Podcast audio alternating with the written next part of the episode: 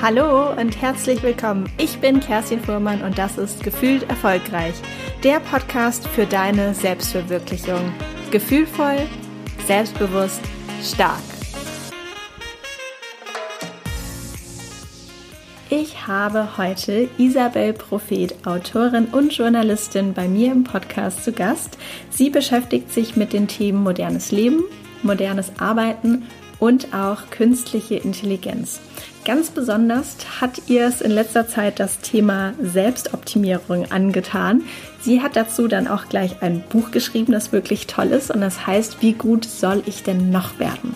Du kannst am Titel schon erkennen, mit dem Thema Selbstoptimierung hat Isabel so das ein oder andere Hühnchen zu rupfen und genau darüber sprechen wir auch in dieser Podcast-Folge, warum sie dem Thema Selbstoptimierung den Kampf ansagt wir sprechen auch darüber, warum der Trend der Individualisierung unser Leben eigentlich auffrisst, warum wir darauf achten sollten, was uns verkauft wird, gerade im Internet, auch im Social-Media-Bereich.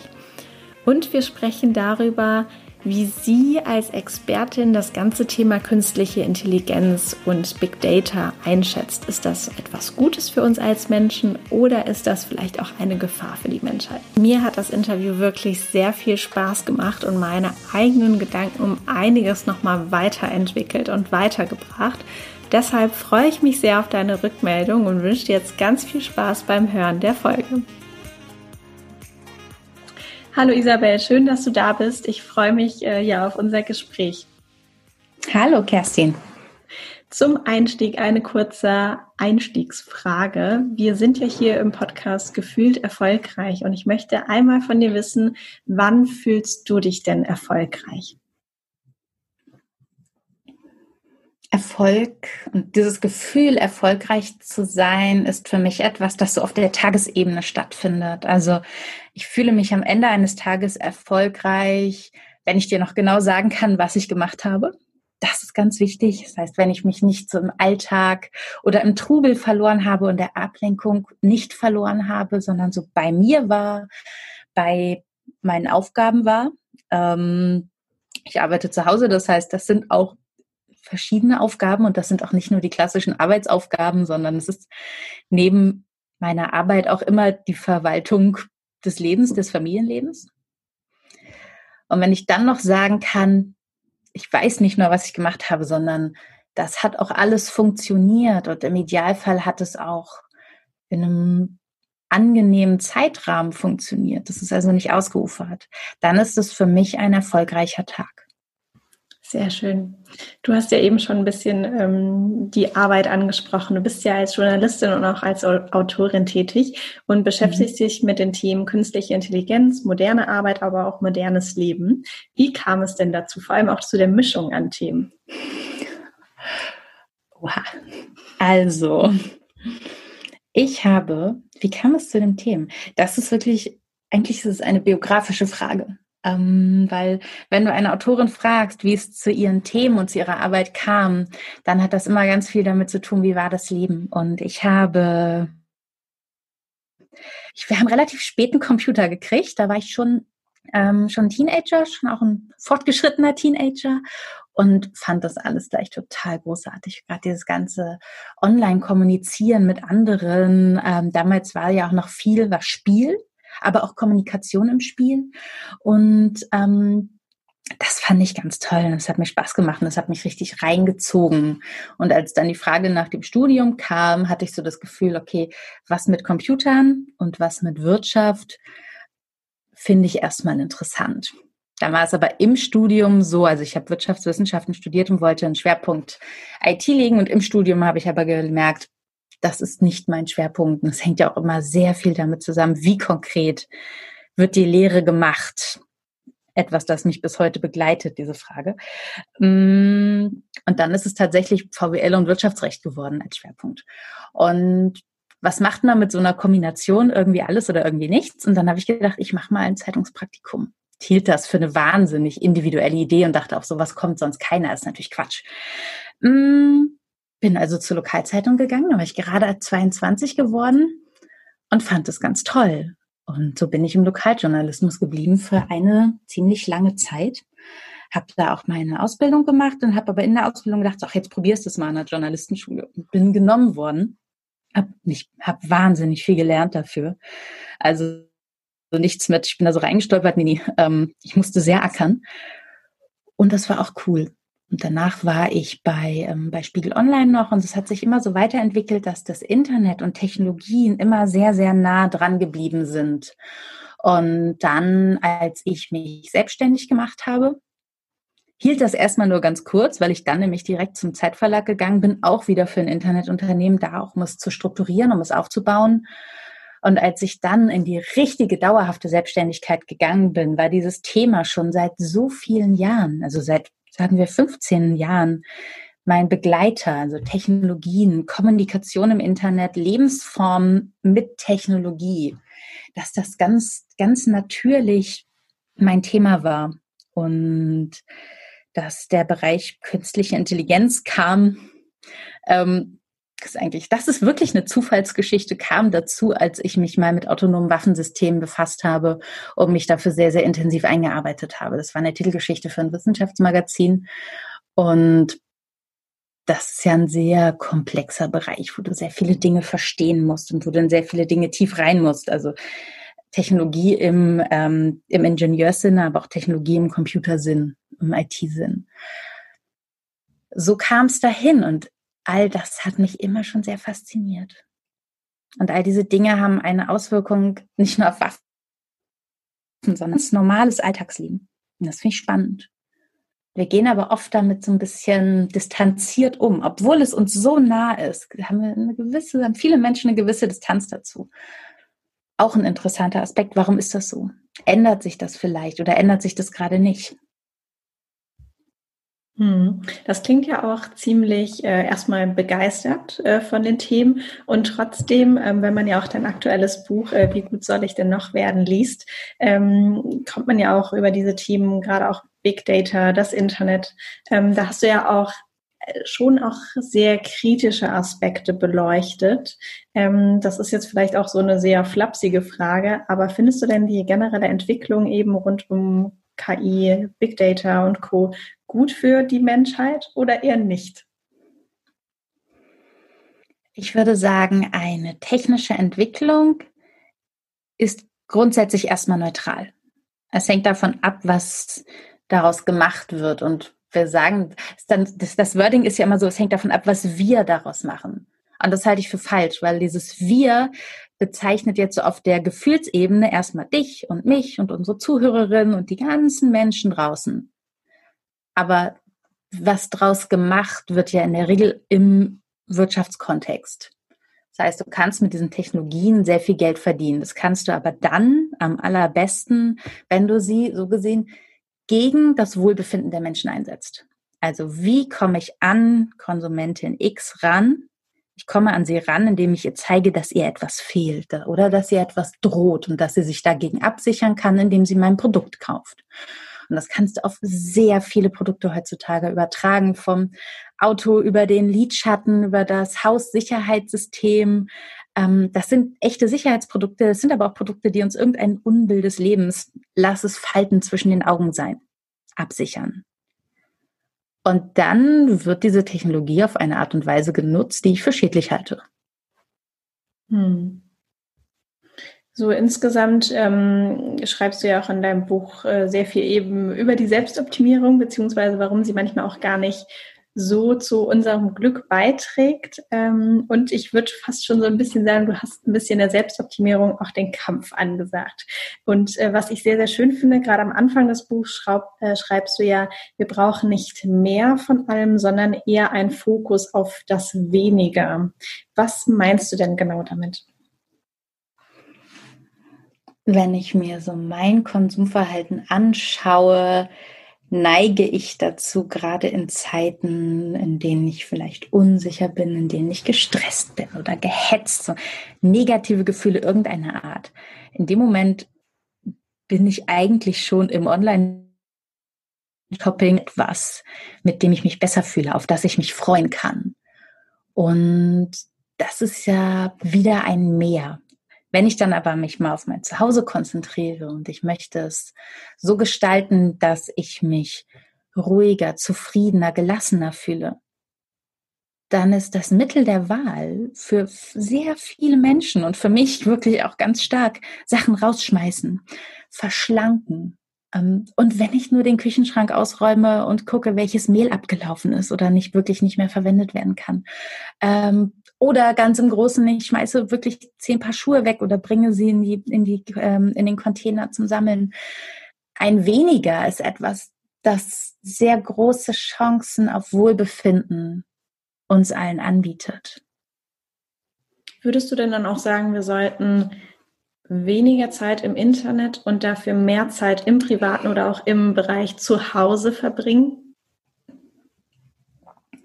Ich denke, das ist eine, das ist sehr individuell. Hm, würde ich sagen, würde ich es grundsätzlich beantworten, dann ja, ähm, weil das Internet uns sehr viel anbietet, sehr viele, das Internet bietet uns immer sehr viel an, hm,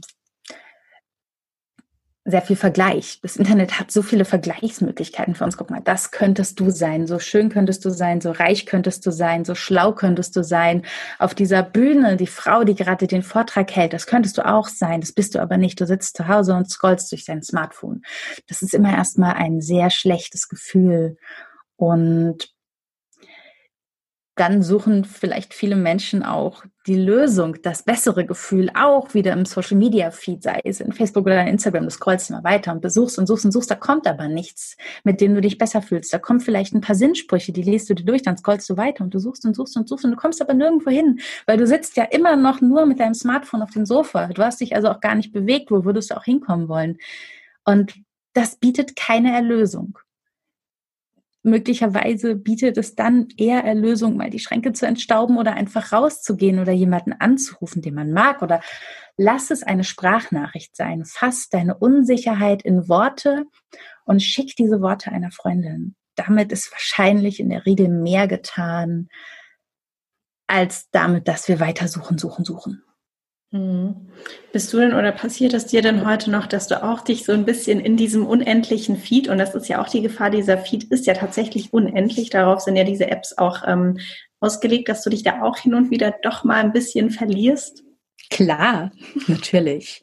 Das passiert, glaube ich, allen Menschen. Und das Traurige ist ja, es passiert uns vor allem dann, wenn es uns nicht gut geht. Also gerade dann, nicht gebrauchen können, dann trifft es uns am härtesten und das saugt uns irgendwie ein und wir scrollen und scrollen und ja, ähm, es ist ja gerade, wenn es wenn es mir schlecht geht, ist es ja manchmal sehr schwer, einen Ausweg zu finden. Und ins Internet zu schauen oder in Social Media zu schauen, ist dann ja das Einfachste, weil dafür muss ich ja gefühlt erstmal nichts machen. Hm. Ist das dann vielleicht auch wie so eine Art Flucht, dass wir eben sagen, na, bevor ich mich jetzt hier hinsetze und entweder meine Freundin anrufe oder ihr schreibe oder mit mir selbst in meinen Gedanken ähm, mir überlege, warum ich gerade unglücklich bin, warum es mir gerade nicht gut geht, dann gucke ich doch lieber in die App und hoffe, dass irgendwas mir da begegnet, was jetzt meine Laune äh, wieder in ein besseres ähm, umschlägen lässt. Umschlagen lässt, ja. so rum.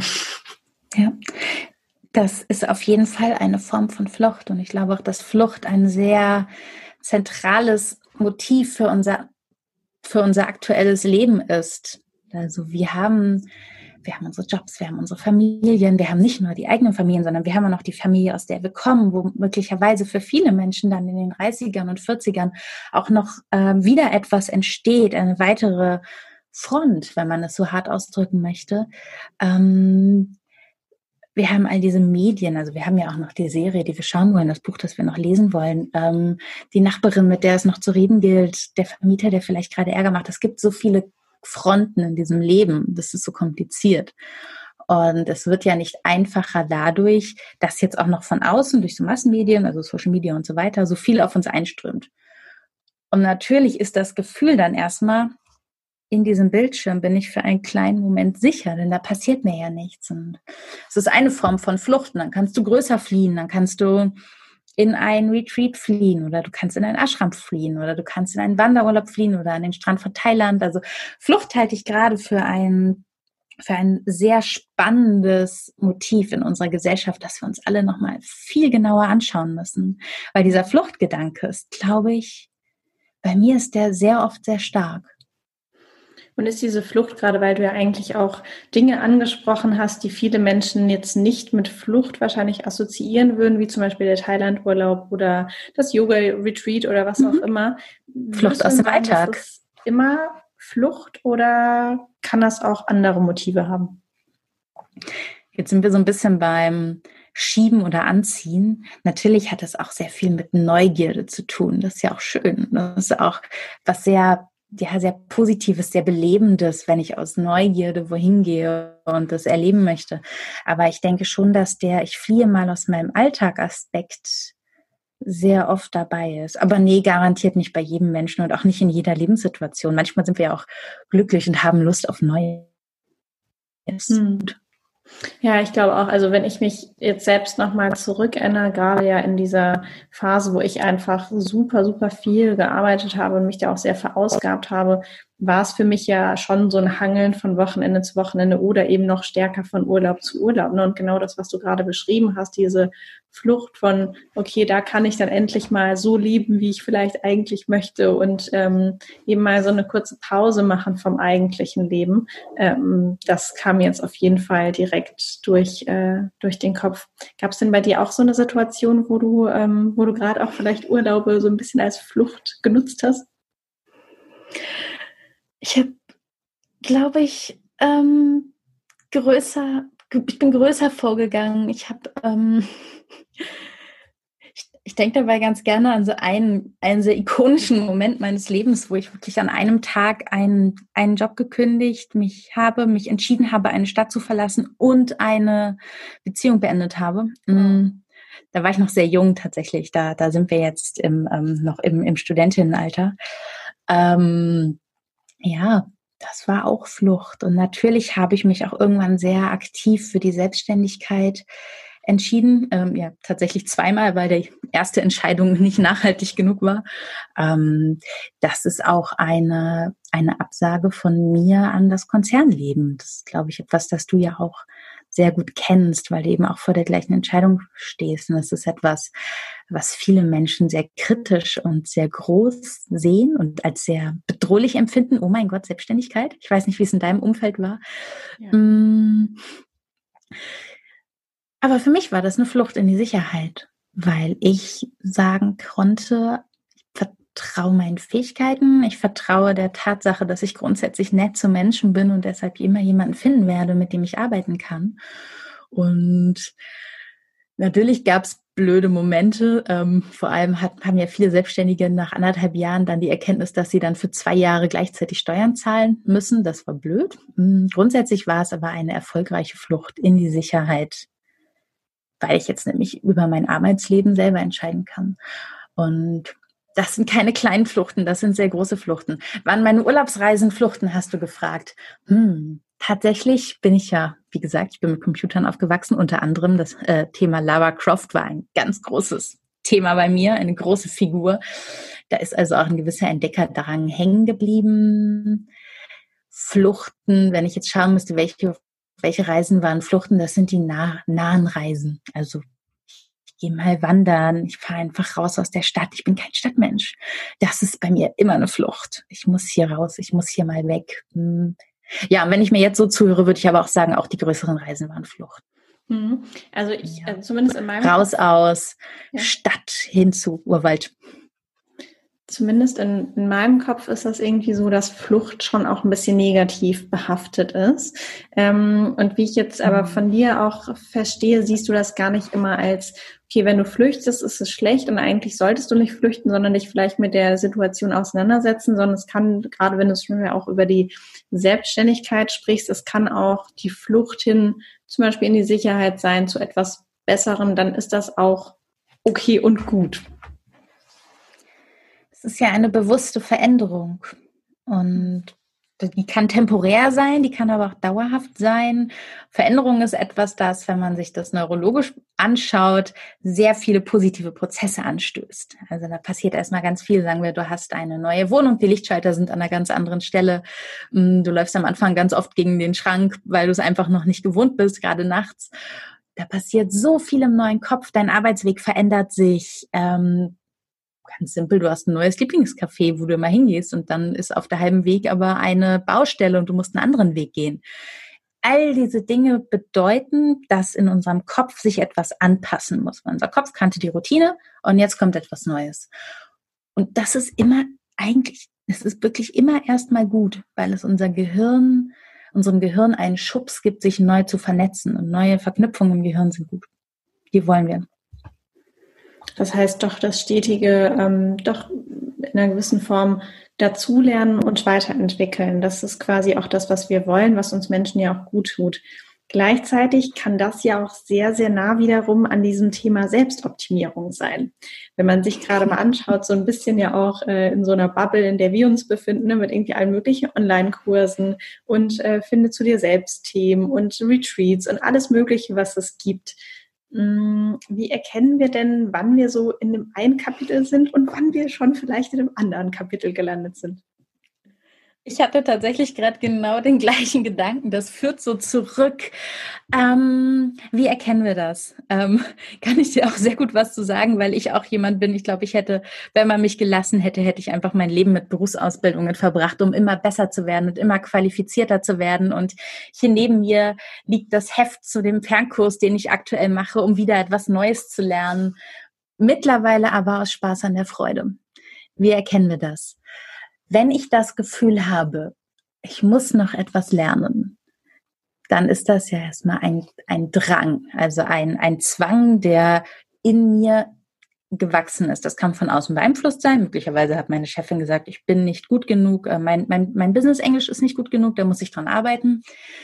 Hm, nun kann das auch stimmen, natürlich. Kann es sein, dass äh, damit mehr Freiheiten ermögliche höhere Qualifikation ist ja auch immer die, die Chance auf mehr Freiheit. Und das ist schön, aber wenn das ein, wenn das mit unangenehmen, vielleicht auch unterdrückten Gefühlen behaftet ist, dieses ich muss mich hinsetzen und ich muss mich zwingen, möglicherweise auch ich habe gar keine Lust auf diese Sache, die mich eigentlich besser machen soll, die sich für mich aber nur wie eine weitere Aufgabe anfühlt, dann kann man sich auch echt schon mal fragen, ob es nicht eine gute Idee wäre, das zu lassen. Und ob nicht dieses, dieses Bedürfnis nach, ich werde besser und ich werde dadurch sicherer, eigentlich schon längst überlagert wird von einem Gefühl von, ich mache mal weniger und fühle mich dadurch besser. Weil besser werden und besser fühlen, das sind zwei Dinge, die haben ganz viele Überschneidungen, die sind aber nicht gleich. Und da muss ich ganz klar für mich selber sortieren, was ist was, wann habe ich welches Gefühl, welche meiner Handlungen, mit denen ich mich selbst verbessere, dient meinem Gefühl und welche, welche dient meinem Sein oder auch meinem beruflichen Sein, meinem nach außen hin Sein. Das wird auf Dauer als Ziel nicht reichen, nach außen gut zu sein. Auf die Dauer hilft es uns allen nur, wenn wir uns gut fühlen. Hm. Ja, also das ne, Fühlen und mehr in sich hineinhorchen, das ist ja auch was, was bei mir und auch in diesem Podcast natürlich sehr stark ähm, seinen Raum findet. Ich finde auch, schwer. es gibt, ja, ja, auf jeden Fall. Es gibt auch eine andere Verbindung, die mir gerade so durch den äh, Kopf geschossen ist. Und zwar hatten wir es ja vorhin auch von diesem Thema Ausmisten und Platz schaffen, also auch zum Beispiel in der Wohnung. Und äh, da sind wir auch ganz schnell bei äh, Marie Kondo, der ähm, Expertin quasi für Ausmisten. Und ähm, sie bringt ja auch immer diese Frage mit, ähm, does it spark joy? Ne? Erfüllt mich dieses, dieses ja, Ding, was ich vielleicht, oder dieser Gegenstand, den ich in den Händen halte, wirklich mit Freude. Und ich glaube, das lässt sich auch sehr, sehr schön eben auf die Situation übertragen, von der du gerade gesprochen hast, wenn wir vielleicht beruflich uns mit Themen beschäftigen, uns weiterbilden, dann wirklich zu gucken, macht mir das noch eine Freude? Und natürlich gibt es auch immer mal wieder m, hm, kurze Abschnitte, gerade vom Lernen kennt das, glaube ich, noch jeder, auch wenn uns das Thema übergeordnet Spaß macht, ist das manchmal irgendwie anstrengend. Aber so im großen Ganzen immer wieder reinzuhorchen, sei es jetzt Job, Beziehung, Freundschaft, wo auch immer, und wirklich zu schauen, fühlt sich das für mich gut an? Fühlt sich das für mich auch richtig an? Und sich immer wieder die Frage zu stellen und so einen kurzen Check-in mit seinen Gefühlen zu machen. Mhm. Ja. Glaubst du, wir Marie Kondo hat mich ja. auch. Glaubst du, wir sprechen, ähm, das wollte ich noch fragen, zu wenig auch in der Gesellschaft über Gefühle? Das ist ja oft mal so ein Ding, so, oh, Gefühle, ach, was sollen wir denn jetzt damit? Nee, zu viel und falsch über Gefühle. Ich denke, dass wir an einem Punkt sind, wo Gefühle so durchanalysiert sind und wo wir alle so emotional gebildet sind, dass wir manchmal Gefühle falsch bewerten. Und ich glaube, dass wir bei allem, was wir inzwischen über Emotionen wissen, nicht wirklich gelernt haben, sie in uns selber zu hören und zu moderieren. Es reicht nicht zu sagen, ich habe ein schlechtes Gefühl. Ich habe auch ein mega schlechtes Gefühl, wenn ich laufen gehe. Ich finde es total blöd, aber ich mache es ja aus einem Grund und dieser Grund ist, es ist gut, es ist schön, es ist wichtig für mich. Ich brauche die Bewegung und ich brauche auch diese Cardio-Anstrengung, ähm, aus gesundheitlichen Gründen und deshalb ist es wichtig für mich und deshalb mache ich es und danach fühle ich mich toll. Das heißt aber nicht, dass mir es plötzlich Spaß macht. Es hat mir noch nie Spaß gemacht. Ich mache es, weil es gut und richtig und wichtig für mich ist und das gibt mir ein gutes Gefühl und zwar ein dauerhaft gutes Gefühl. Mm, ich habe aber oft den, ich habe manchmal den Eindruck, dass es so dieses negative Extrem gibt von ja, so einem gefährlichen Halbwissen, was Gefühle angeht. Also dieses, ich fühle mich in meiner Beziehung schlecht, also ist das hier nicht richtig, also gehe ich. Ja, vielleicht wäre es ja auch eine Variante gewesen, dass man daran arbeitet und nicht nur sagt, das Gefühl stimmt nicht. Gerade bei langen Beziehungen wäre das ja völlig, völlig absurd, wenn wir das immer hinschmeißen würden, sondern man kann doch auch mal sagen, warum ist das so? Ist das überhaupt ein, ein wahres Gefühl? Oder hat dieses Gefühl nicht, also ist, das, ist es wahr, dass dieses Gefühl auf der Beziehung resultiert? Oder kommt mein Gefühl vielleicht von etwas anderem? Und dieses, ich nehme mein Gefühl, ich rede mit meinem Gefühl, ich arbeite mit meinem Gefühl, ich mache etwas damit. Das fehlt mir manchmal. Und ich glaube auch, dass wir deshalb so diese starke Tinder-Generation gerade haben, dass Gefühle zwar wichtig genommen werden, aber nicht richtig verstanden. Hm. Ja, das ist, glaube ich, auch ein Phänomen, das ich äh, oft beobachten kann, gerade auch in der jüngeren Generation, dieses, nee, ach, das ist jetzt irgendwie blöd, ich lasse es sein, da kommt noch was Besseres, das ist noch nicht das Perfekte und immer diese Suche nach diesem Perfekten. Mm, wenn wir jetzt noch mal ein bisschen über dieses Thema Selbstoptimierung nachdenken, wie können wir es denn vielleicht schaffen, eben uns weniger selbst zu optimieren und im, im, gleichen Zug natürlich mehr wir selbst zu sein? Hast du da konkrete Tipps vielleicht auch, weil du dich ja sehr, sehr intensiv mit dem Thema auseinandergesetzt hast? Ich, der wichtigste Tipp ist für mich immer erstmal, mach mal für einen Moment gar nichts. Mach einfach mal nichts. Guck mal, was passiert, wenn du einfach eine ganze Zeit lang nichts machst. Das können, das kann am Anfang auch mal eine Stunde am Abend sein. Möglicherweise entscheidest du auch für dich, ich mache jetzt mal zehn Tage lang nichts, das mich weiterbringen soll, nichts, das mich weitertreibt. Und ich schaue einfach mal, was passiert. Was möchte eigentlich mein Gehirn, wenn ich es nicht ständig füttere? Was möchte mein Körper, wenn ich ihn nicht ständig fördere, fordere? Sagt er dann vielleicht, hm, also ich wäre so ein bisschen unausgeglichen, mach doch mal dies, mach doch mal das. In dem Moment, wo wir Ruhe einkehren lassen, meldet sich in unseren Gedanken eigentlich schon das, was wirklich wichtig ist. Und vielleicht kommt sogar ein Gefühl durch von, ist das gerade schön, dass ich meinen Spanischkurs gerade nicht weiterverfolge? Ist das schön, das nicht zu machen? Es geht ja erstmal wirklich ums Zuhören. Und dann kann ich schauen, was ist das eigentlich? Woran liegt das? Habe ich ein anderes Bedürfnis? Habe ich einen anderen Grund? Also Stille ist ja etwas, in dem Moment, wo wir, wo wir still werden und zur Ruhe kommen, kann ganz, ganz viel passieren. Das ist die eine Sache. Der zweite Tipp ist ganz, ganz anders. Der zweite Tipp ist, schau doch eigentlich mal, was dir im Alltag die ganze Zeit verkauft wird. Dir wird Kleidung verkauft, die dich schlanker aussehen lassen soll, dann schau dir mal ein Foto an von vor drei Jahren, wo du auch schon dachtest, ah, ich bin nicht schön genug. Wahrscheinlich wirst du dich auf dem Foto total schön finden. Die Zeit kann da sehr, sehr viele, sehr überraschende Veränderungen eintreten lassen. Dir wird ein Sicherheitsprodukt verkauft. Brauchst du das? Brauchst du eigentlich eine Reiserücktrittsversicherung? Brauchst du, ähm, brauchst du eine Geräteversicherung für dein Smartphone? Brauchst du eigentlich ähm, eine bestimmtes, äh, ein bestimmtes Sicherheitstool. Brauchst du dies, brauchst du das? Brauchst du einen bestimmten Smoothie? wahrscheinlich nicht, bestehen ja hauptsächlich aus Zucker und so weiter.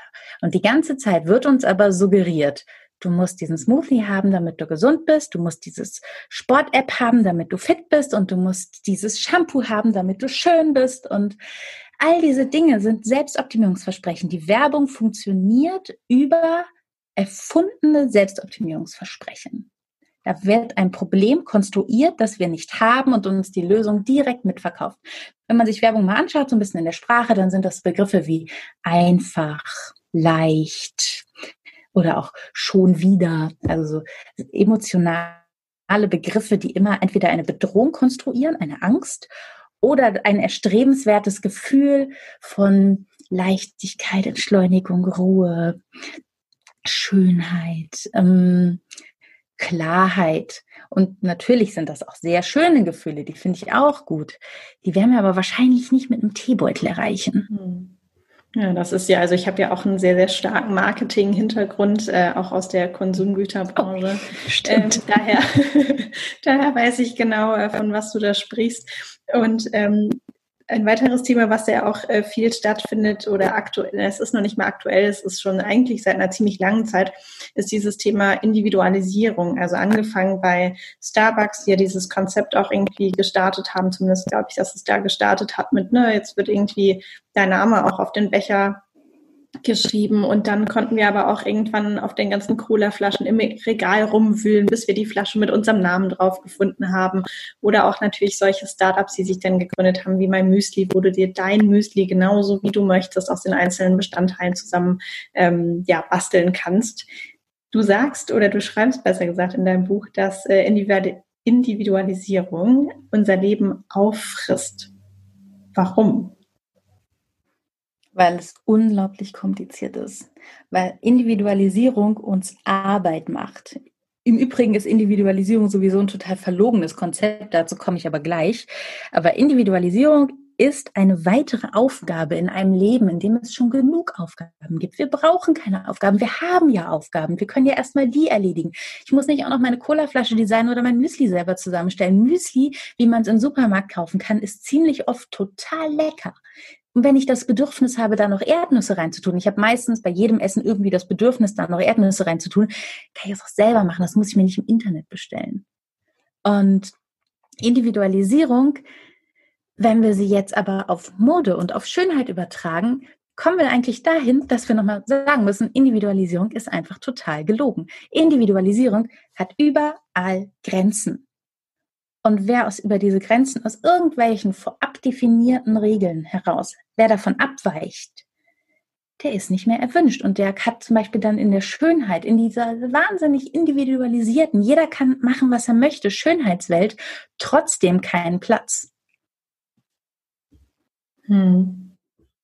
Ja, ich glaube also gerade, dass du äh, das, was du gerade gesagt hast, dass ähm, eigentlich diese Auswahl an Individualisierung so viele Aufgaben mit sich bringt und wir eigentlich schon wirklich mehr als genug Aufgaben haben. Das ist, glaube ich, auch eins der ähm, Hauptgründe, warum unser Leben so stressig ist. Und das ist ja auch ganz oft die Frage, das hatte ich die Tage erst mit, äh, mit einer Freundin besprochen, warum sind wir eigentlich so gestresst, wo wir doch in einer Zeit leben, in der uns so viele Alltagshelfer auch zur Verfügung stehen, sei es die Waschmaschine, wo wir jetzt nicht mehr waschen müssen, wo wir nicht mehr irgendwo hingehen müssen, um Reisen zu buchen, um Bahntickets zu kaufen, um irgendwas herauszufinden. Eigentlich sollte all das, war ja die Grundidee, unser Leben leichter zu machen und irgendwie sind wir gestresst wie nie zuvor. Ähm, das finde ich auch eine sehr spannende Entwicklung und ist eigentlich sehr paradox.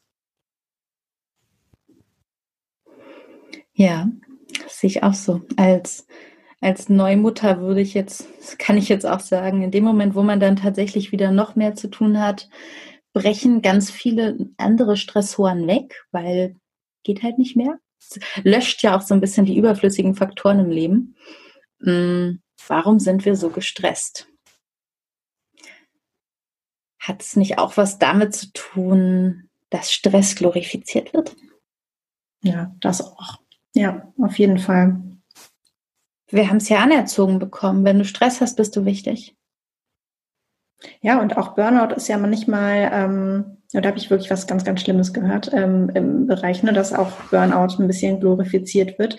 Dass tatsächlich, das kam aus äh, jemanden oder von jemandem aus der Werbebranche, ähm, der gesagt hat, dass auf diversen Veranstaltungen ähm, er wirklich persönlich auch gehört hat, dass ähm, diverse Agenturleiter, und das ist jetzt natürlich nicht, ne, alle sind so, aber dass das tatsächlich so stattfindet, sich damit berüsten, wie viele Mitarbeiter sie in den Burnout getrieben haben, im Sinne von, da habe ich das Maximale für mich rausgeholt.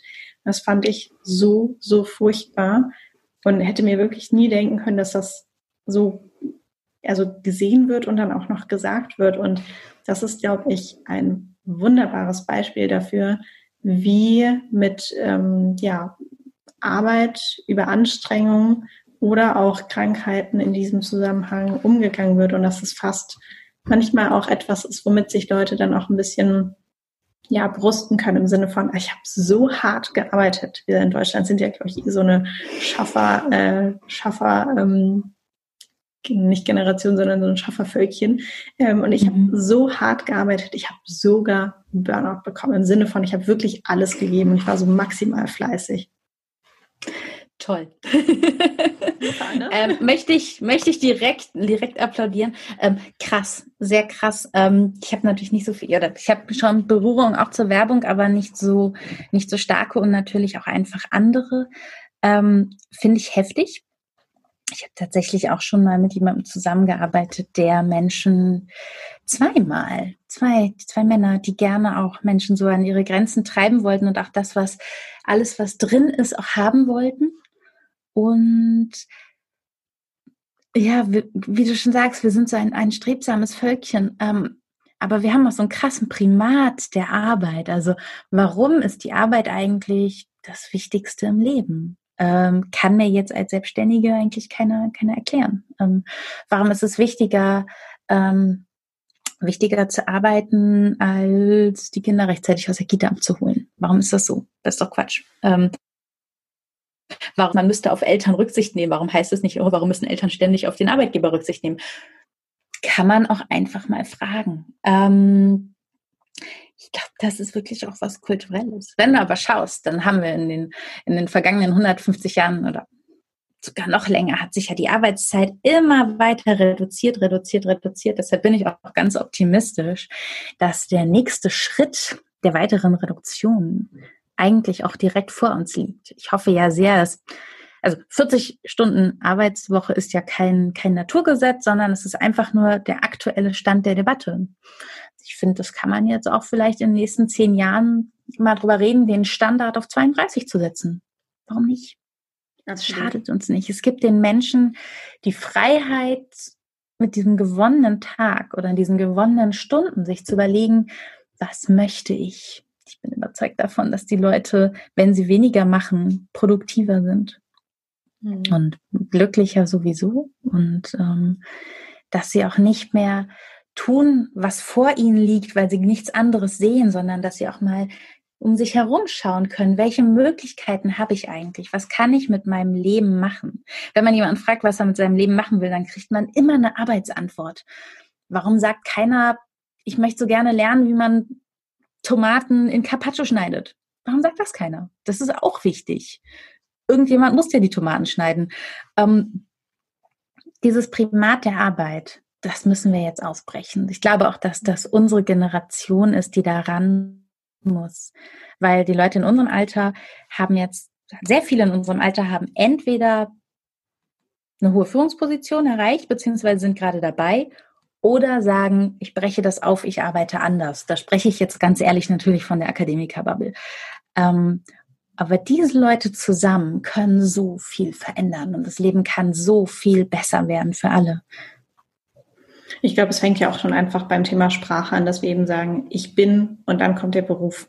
Nicht ich arbeite als oder das ist mein Beruf, mhm. das ist mhm. mein Job, sondern schon direkt so, ich ja. bin Feuerwehrmann, ich bin Architektin. Und darüber definieren mhm. wir uns einfach auch sehr stark. Ja. Mhm. Ein weiterer Gedanke, der mir gerade durch den äh, Kopf gegangen ist, das hatte ich irgendwie auch mal im Freundeskreis mh, mm, aufgeschnappt, als sich ein, ein äh, Freund, ein, also ein deutscher Freund von mir, ähm, sich mit einem, ich weiß gar nicht, irgendwie aus dem, aus dem südlichen Land, weil das, ich sage jetzt mal, mit jemandem aus Spanien unterhalten hat. Und da ging es irgendwie darum, warum es, äh, warum Deutschland so viele tolle Gebäude und Burgen hat und äh, in diesen Ländern irgendwie weniger zu finden ist und warum auch die Ingenieurskunst äh, in Deutschland so ausge äh, ausgetüftelt ist und dort eben noch nicht. Und dann war die Antwort, und das fand ich irgendwie ganz witzig, ähm, die Antwort war, naja, wir, wir haben die Sonne, wir haben das Meer, wir haben den Strand, wir haben einfach Besseres zu tun, als diese Dinge zu tun. Und das fand ich so witzig und gleichzeitig ist da ja auch so viel drin, was wir auch besprochen haben. So statt, statt sich immer nur weiter zu optimieren, sich selbst oder auch dann die Arbeit einfach mal so mehr, mehr Müßiggang, mehr Genuss, und ähm, mehr einfach das, was da ist, schon zu genießen. Ja. Ja. Ich glaube auch. Formen. Wie bitte? Und für sich so zu formen ja. und zu gestalten. Ja, auf jeden Fall. Ich glaube auch, was letztendlich doch alle Menschen wollen am Ende für dieses Leben, ist ja einfach zufrieden und glücklich zu sein. Und äh, du hattest ja auch ähm, ein anderes Buch geschrieben, das heißt ja die Entdeckung des Glücks. Und vielleicht magst du uns noch mal verraten, ob du es geschafft hast, das Glück zu entdecken und wie wir es anstellen können, glücklicher und zufriedener zu sein in unserem Leben. In die Entdeckung des Glücks geht es um Glück und Arbeit, also Glück bei der, bei der eigenen Erwerbstätigkeit. Und ja, dahingehend geht es mir sehr, sehr gut, weil ich für mich gelernt habe, wie ich arbeiten möchte, in welchem Zeit, in welchem, welchem Zeitraum, wie viel möchte ich arbeiten, in welchem Rhythmus möchte ich arbeiten. Wie können wir das erlangen? Mm, es hat sehr, sehr viel mit aktiver Gestaltung zu tun. Also erstmal finde ich raus, was ich möchte, was stört mich, was möchte ich, worauf habe ich Lust. Und dann schaue ich, dass ich dahin komme. Und ich mache das nicht, indem ich noch eine Ausbildung mache und noch weiter kämpfe, kämpfe, kämpfe. Das wird uns alles nicht voranbringen. Lebensumstände haben auf unser Glück quasi keinen Einfluss. Der ist sehr gering, der Einfluss. Und Handlungen, das, was wir selber tun, hat stattdessen einen sehr, sehr großen Einfluss. Nämlich, wenn wir die Genetik rausnehmen, wenn wir die wegdefinieren, dann sind unsere Handlungen für 80 Prozent unseres Glücks verantwortlich. Und da können wir ansetzen. Und da können wir auch etwas formen. Bin ich unglücklich damit, wie es zwischenmenschlich in meiner Abteilung läuft, dann mache ich was dagegen. Und da muss man vielleicht auch ein bisschen strategisch rangehen, richtig mal schauen. Nicht, es reicht nicht zu sagen, ich bin nicht zufrieden, es gefällt mir nicht und ich verlange ein besseres Arbeitsklima. Es bringt uns nichts wenn wir an dem Moment, wenn wir an diesem Punkt aufhören zu denken, wenn wir sagen, es gefällt mir nicht, dann haben wir nichts erreicht. Man muss sich immer in jedem, bei jeder Form von Unzufriedenheit eine vernünftige Strategie überlegen, um das zu verbessern. Und ganz oft sind diese Strategien nicht besonders anstrengend. Man braucht aber erstmal eine gute Idee und man muss dann auch ein bisschen was machen. Ja, ich glaube auch, das ist ganz wichtig, was du eben gesagt hast, sich konkret zu überlegen, wie möchte ich es gerne haben und eben weg von diesem, ich finde es blöd, ich fühle mich nicht wohl, ich bin unglücklich, hin zu, mhm. wie stelle ich es mir vor, wie konkret und dann natürlich mit dieser konkreten Vorstellung sich eben die Strategien zu überlegen, was kann ich tun, um dorthin zu kommen, sei es jetzt auf der Arbeit oder vielleicht auch private ähm, Gestaltungen, Wohnraum, wie auch immer. Ja. Raumgestaltung hatte auch wirklich sehr, sehr viel mit zu tun. Arbeite ich in einem sehr wilden Umfeld, macht mich das möglicherweise nervös? Brauche ich vielleicht einfach einen ruhigen Raum, eine etwas mehr Klarheit? Bin ich lärmempfindlich? Ich bin mega lärmempfindlich. Ich halte es nicht aus, wenn Leute reden, während ich arbeite. Arbeite ich zu Hause? Schallschutzkopfhörer, weil gegenüber eine Kita ist, das hat für mich sehr viel verändert. Oder auch ähm, graues Rauschen. Hm, das klingt jetzt so banal, aber das sind meine das sind meine Antworten auf meine Probleme. Jeder Mensch muss für sich einmal schauen, was ist es konkret, das mich unglücklich macht? Wie kann ich das verändern? Und dann können wir sehr viel tun. Und natürlich habe ich da als Selbstständige sehr viel Gestaltungsmöglichkeit. Und ja, so bin ich glücklich. Hm, jemand, der vielleicht mehr formale Sicherheit sich wünscht, würde in sowas nicht glücklich werden. Aber dann muss ich eben auch ran, dann muss ich was machen, was gestalten. Ja, sehr schön. Eine gute Mischung, glaube ich, zwischen aktiv werden, gestalten, aber auch ab und an ein bisschen Müßiggang und ein bisschen mal gar nichts machen. Zuhören. Auf jeden Fall sich selbst zuhören und anderen dabei auch noch. Wichtige Fähigkeit heutzutage. Mhm. Ja, auf jeden Fall. Wenn, ähm, wenn du eine Wunderlampe finden würdest, ähnlich wie Aladdin, mit aber nur einem einzigen Wunsch, was du verändern kannst in dieser Welt, was wäre das? Boah, ganz, ganz simpel. Ich würde, glaube ich, ähm, hm, ich würde schauen, dass wir gegen die gängigen Krebsarten ähm, und auch gegen, gegen neurologische Phänomene des Alterns, das wird uns, das wird mehr werden in den nächsten Jahren. Ich würde das so weit voranbringen, dass wir dem, dass wir dem medizinisch gewachsen sind, dass wir da etwas tun können. Hm, das ist jetzt was ganz anderes als das, über was wir gesprochen haben. Was würde ich in Bezug auf das Arbeitsleben verändern? Ich würde die 40-Stunden-Woche einfach rausdefinieren. Ich würde dafür sorgen, dass es diesen Standard nicht mehr gibt, dass jeder Mensch frei ist in seiner Entscheidung und dass man nicht sagt, oh, du arbeitest ja unnormal wenig oder unnormal viel. Ich würde weggehen vom Standard. Die zwei Dinge, jetzt müsste man schauen, wenn es eine Selbstoptimierungswunderlampe ist, dann würde die Arbeit dass eine Weltwunderlampe ist, dann würde ich Krebs und neurologische Krankheiten besiegen. Okay, das ist sehr klar. Vielen, vielen Dank für deine Zeit und für das super schöne und ja, wie ich finde, sehr anregende und inspirierende Gespräch. Danke. Ich danke dir. Eine kleine Überraschung habe ich noch für dich zum Ende dieser Folge. Und zwar darf ich einmal das neue Buch von Isabel, Wie gut soll ich denn noch werden, an dich verlosen. Und das Gewinnspiel wird auf Instagram stattfinden. Das heißt, wenn du mir da noch nicht folgst, dann mach das am besten einmal schnell. Ich heiße auf Instagram kerstin.fühlt und da wird es in den nächsten Tagen einen Post geben und da kannst du ganz einfach am Gewinnspiel teilnehmen. Ich wünsche dir auf jeden Fall schon ganz viel Glück und Spaß und ähm, ja, wünsche jetzt noch einen schönen Tag. Alles Gute für dich. Bis zum nächsten Mal, deine Kerstin.